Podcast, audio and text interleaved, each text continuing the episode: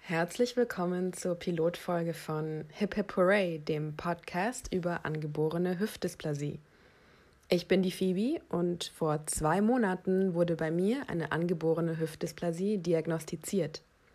Für diejenigen, die sich auch noch nicht ganz vorstellen können, was das bedeutet, hier eine kleine Erklärung. Wir beginnen beim Hüftgelenk. Dabei handelt es sich um ein Kugelgelenk, das super wichtig ist, weil es uns beweglich hält. Es besteht aus dem Oberschenkelknochen und dem Becken.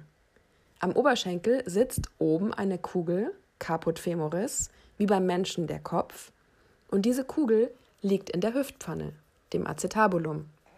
Wenn sie es da gemütlich hat, so wie sie soll, wird die Kugel etwas mehr als die Hälfte von der Pfanne umschlossen. Bei einer Hüftdysplasie hat es die Kugel leider nicht so gemütlich. Sie wird viel weniger von der Pfanne umrahmt und fühlt sich deswegen auch nicht so sicher. Sprich, sie liegt nicht so stabil im Gelenk. Angeboren, kongenital oder primär, ist das Ganze, wenn man diese Fehlstellung bereits als Baby hat und die Normalstellung nicht noch nachreift.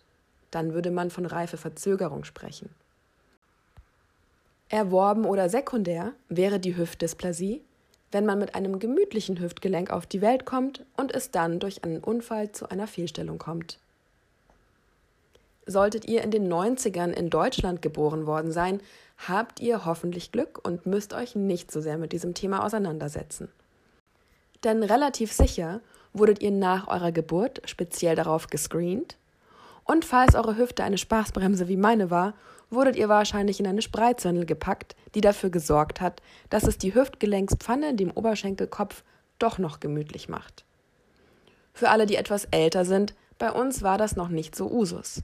Wenn die Hüftdysplasie aber unerkannt bleibt, führt das zu frühzeitigen Abnutzungserscheinungen, starken, teils bewegungsunabhängigen Schmerzen, Gangstörungen und gegebenenfalls der Hüftarthrose. Und deswegen bin ich jetzt hier. Bevor ich weiter ins Detail gehe, kommt ein kleiner Überblick für euch. In den nächsten Minuten werde ich darüber sprechen, was ich hier eigentlich mache, wer ich bin, wie und warum es zur Diagnose und infolgedessen zu diesem Podcast gekommen ist und natürlich, wie es weitergeht. Was mache ich hier? Das habt ihr schon gemerkt. Einen Podcast darüber, wie ich mit der Diagnose Hüftdysplasie umgehe. Es wird um verschiedene Behandlungs- und auch Operationsmethoden gehen, um das Hüfttagebuch, gute und schlechte Momente, Herausforderungen, ich sag nur innerer Schweinehund und letzten Endes meinen längerfristigen Plan. Wer ich bin? Mein Spitzname, unter dem mich die meisten kennen, ist Phoebe. Ich bin 32 Jahre alt, studierte Amerikanistin, zertifizierte Bartenderin, Karateka in Ausbildung und, tada, Hüftdysplasiehaberin. Wie kam es nun zur Diagnose? Vor einigen Jahren hatte ich immer wieder mal stechende Schmerzen in der rechten Leiste, die aber erstens von selbst wieder vergingen und zweitens auf meinen Knorpelschaden im linken Knie zurückgeführt wurden. Da der Schmerz, wie gesagt, immer wieder verschwunden ist und ich sonst keine weiteren Probleme hatte, beließ ich es dabei. Fast forward ins Jahr 2021. Auf einmal ist dasselbe Stechen öfter aufgetreten. Damit einher gingen Schmerzen, die bis in den Oberschenkel gezogen sind, und mir ein Gefühl der Unsicherheit, so als ob mein Bein meinen Körper nicht tragen könnte, vermittelten.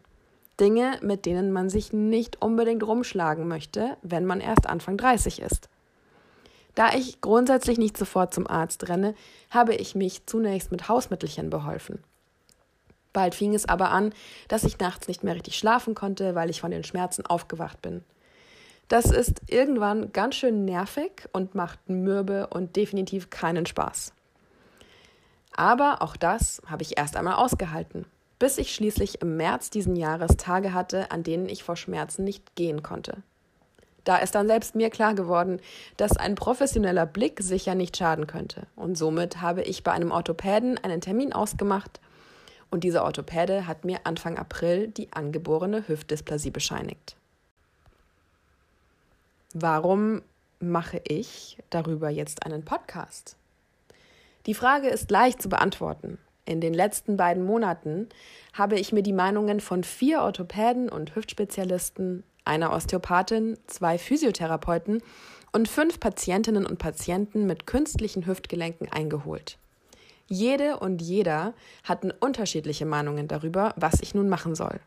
Die Mehrheit tendierte allerdings zur beidseitigen Hüft-OP.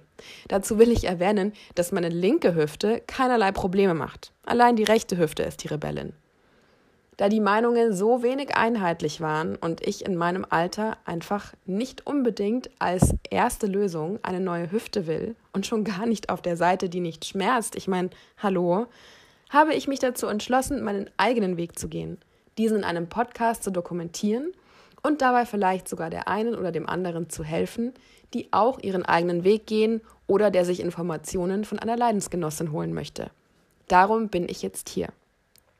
Und weil ich der festen Überzeugung bin, dass man mit guter Laune schneller gesund wird oder sich generell bei Behandlungsmethoden leichter tut, heißt der Podcast Hip Hip Hooray.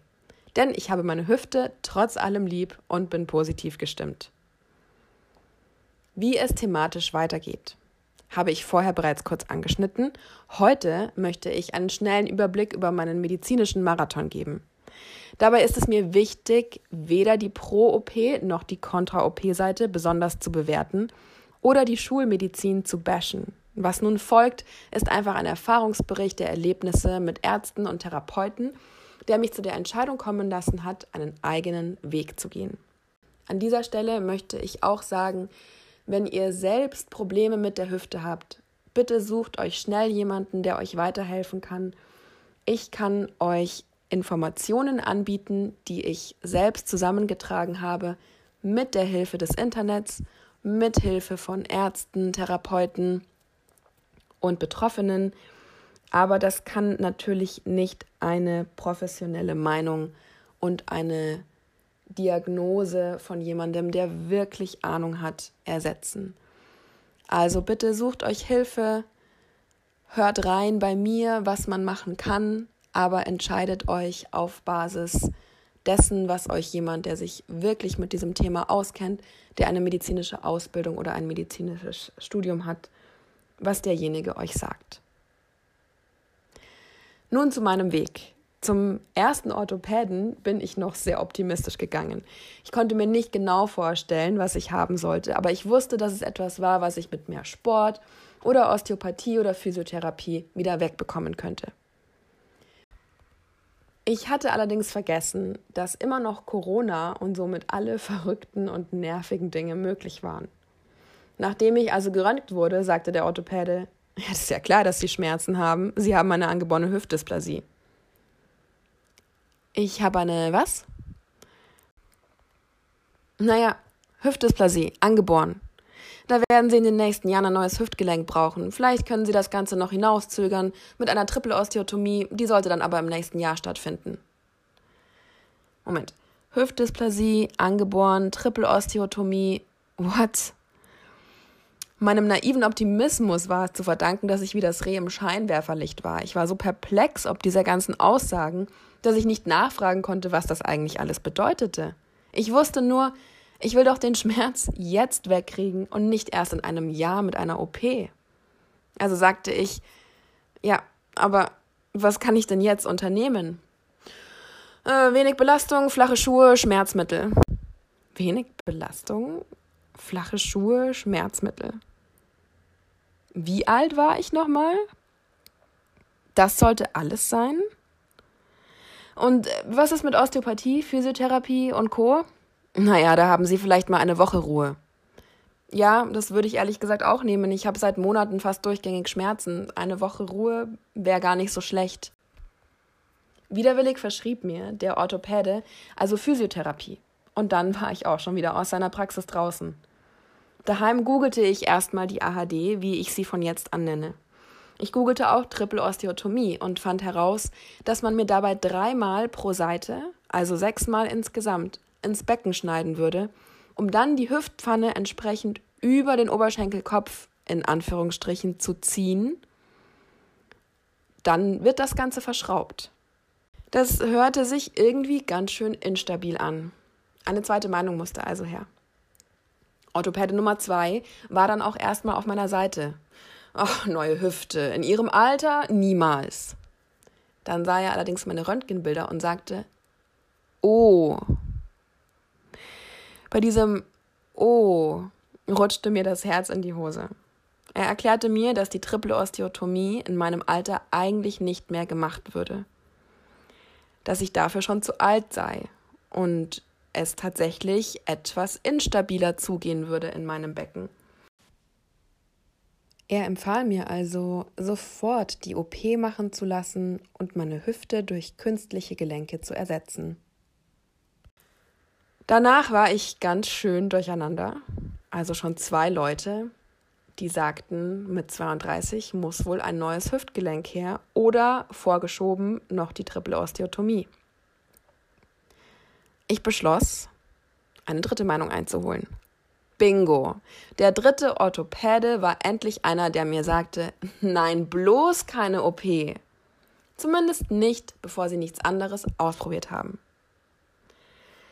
Damit konnte ich mich anfreunden. Ich bin ja bereit, etwas zu tun, Zeit zu investieren und mich um meine Hüfte zu kümmern. Alles, bevor ich die Ultima Ratio des neuen Hüftgelenks wähle.